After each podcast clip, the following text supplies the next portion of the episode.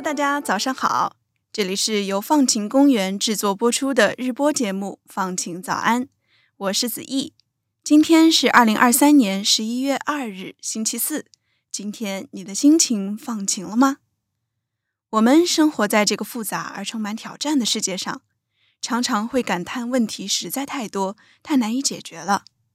不论是气候变化、社会不平等，还是战争等等，这些问题看起来都如此庞大，以至于让我们感到无能为力。那么，有没有一种方法？即使是我们这些普通人，也能为这些问题贡献一些微小的力量呢。今天的故事或许能给你一些启发。故事的主人公是一名叫 Amy Wolf 的女性，她住在美国西北部的一个叫 Newburg 的小镇上。二零一七年一个潮湿的星期六下午，她和丈夫以及两个小女儿踏上了一项特殊任务，他们要匿名在自己的社区里插上二十个标牌。这些标牌设计很简单，上面用大大的白底黑字写着“不要放弃，你值得被爱，定义你的不是你的错误”等等。他们为什么要这样做呢？原来在几周前，Amy 在参加一个朋友聚会的时候得知，在过去一年的时间里，社区里面就有六个年轻人选择自杀。这个信息让 Amy 非常震惊，也非常心痛。他想要做点什么来帮助那些感到绝望的人。Amy 有一个非常特别的背景，她在十四岁的时候亲眼目睹了哥哥在湖里溺水身亡，这让她深刻的理解了绝望的滋味。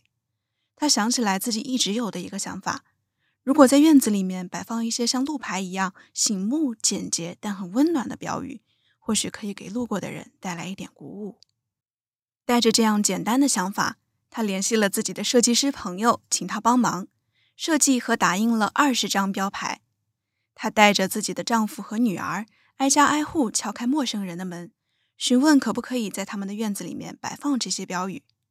这些邻居看到这些标牌上没有商标、没有署名，只有温暖人心的话，都非常乐意接受这个请求。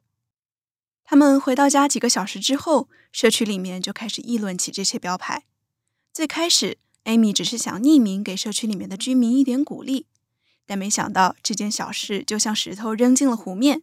邻居们开始相互打听这些标语的来历，还说自己也想制作类似的标语。意识到邻居们的认可和需求，Amy 站出来说自己可以帮助大家制作更多的标牌。在设计师朋友的帮助下，他们制作了一批又一批标语，并且把这些标牌以一张七美元的成本价出售。短短一个星期，社区里面的邻居们就订购了一百五十个庭院标牌。艾米回忆道：“从那一周以后，她坐在沙发上，既兴奋又不知所措。她看着丈夫问：‘现在这件事情已经从一件小事发展成了一项事业了，我们真的要全力以赴来做这件事情吗？我们做好准备了吗？’丈夫毫不犹豫地回答：‘我们准备好了，我们要继续。’当晚，丈夫就给她搭建了一个网站，名字就叫 ‘Don't Give Up’，不要放弃。”第二天，他开设了一个独立的银行账户，正式开始了这项事业。之后，他们不断添加更多鼓励性的小句子，比如“你已经足够好了”“你很重要”等等。Amy 说，这些标语虽然简单，但它们可以适用于几乎所有的情况，因为不同原因感到沮丧的人们都能从里面感受到一丝慰藉。他们还推出了更小、更便宜的产品，包括手环、贴纸和小卡片。当然，这些产品都是以成本价出售的。在两年间，他们就卖出了超过二十八万件产品。这些产品被运送到了美国所有五十个州，以不同语言的版本被运到了全球二十六个国家。这些产品被人们放进无家者的关爱包，放进公司礼品盒，当做游泳比赛的奖品，也曾在葬礼上成为希望的象征。小贴纸被贴在菲律宾的马尼拉。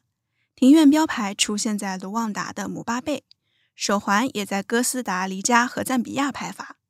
就这样，一个美国小镇女性的小举动，推动了一场全球性的运动。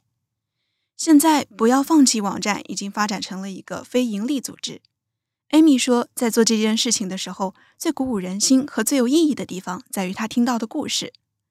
二零一八年，他收到了美国俄勒冈州一位男士的匿名信。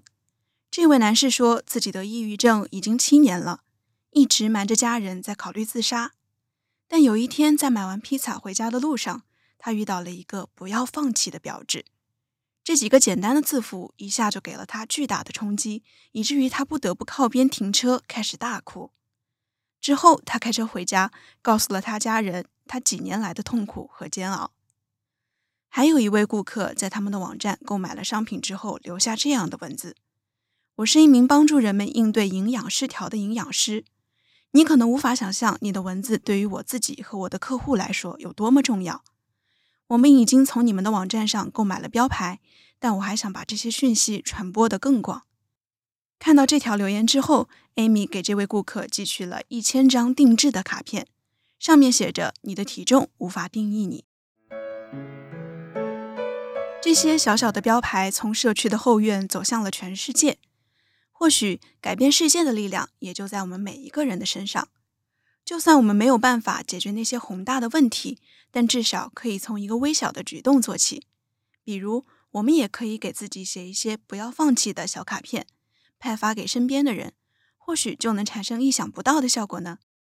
就像在“不要放弃”的网站上，Amy 写的那样：“朋友们，我们不应该低估简单善意的语言能够产生的影响力。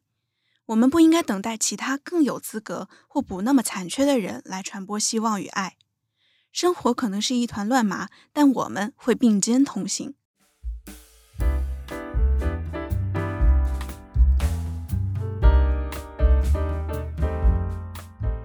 上面这个关于后院标语的故事来自于我们团队的周文晓。Amy 通过写下乐观的标语，给人以力量。而在今天的改变自己的一百件小事环节，我们将跟大家分享如何守时的小贴士。而守时的关键词，则是不要对时间太过于乐观。而今天这则分享的内容来自于我们团队的祝福。大家有听说过 Time Optimist，也就是时间乐观主义者这一概念吗？这个概念是由瑞典临床心理学家米凯拉·托马斯创造的，用来形容那些认为自己生来就不是很在乎时间的人。他们在对于时间的估计上总是保持着乐观主义者的态度，因此更容易不守时。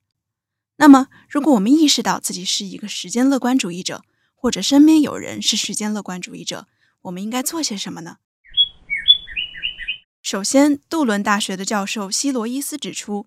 当我们某一项任务的截止期限就要到来，而我们仍然对怎么完成这项任务没有什么灵感的时候，往往会对未来的自语给予过大的希望。今天我想不出来，但是两天后要交之前，我一定会有灵感的。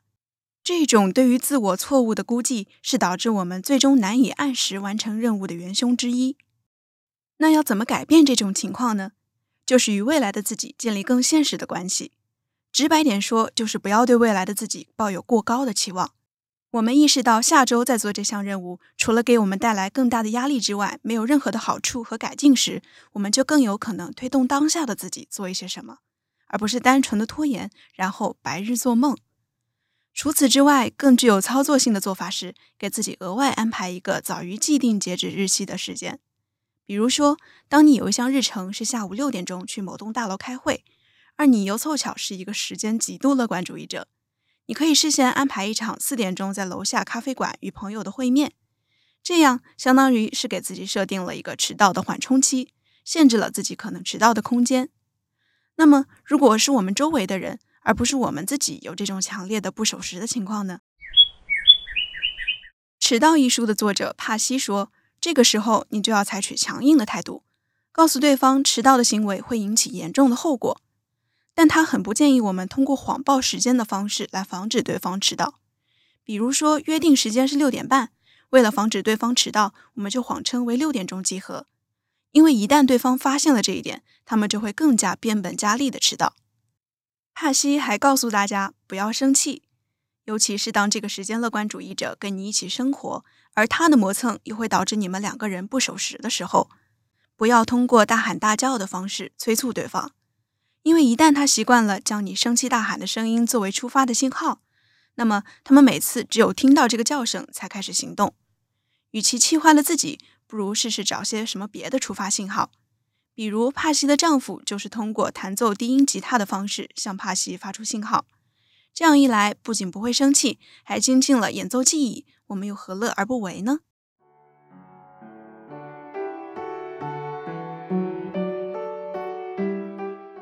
好啦，到这里，本期放晴早安就要结束了。希望你喜欢后院标语的故事，还有关于如何更好守时的建议。期待大家在小宇宙留言互动，也可以在苹果播客给我们五星好评。我们会在每周五选择分享和回应大家的一些评论哟。本期放晴早安的主播是我子毅，撰写文稿的是周文晓和祝福，文稿编辑是方可成，后期剪辑是曹瑞清，运营发布是陈静怡。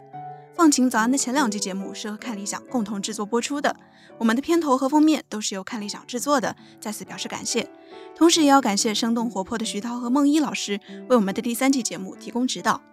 放晴早安第三季由香港中文大学社会科学学院的社会科学与创新实践辅助项目支持。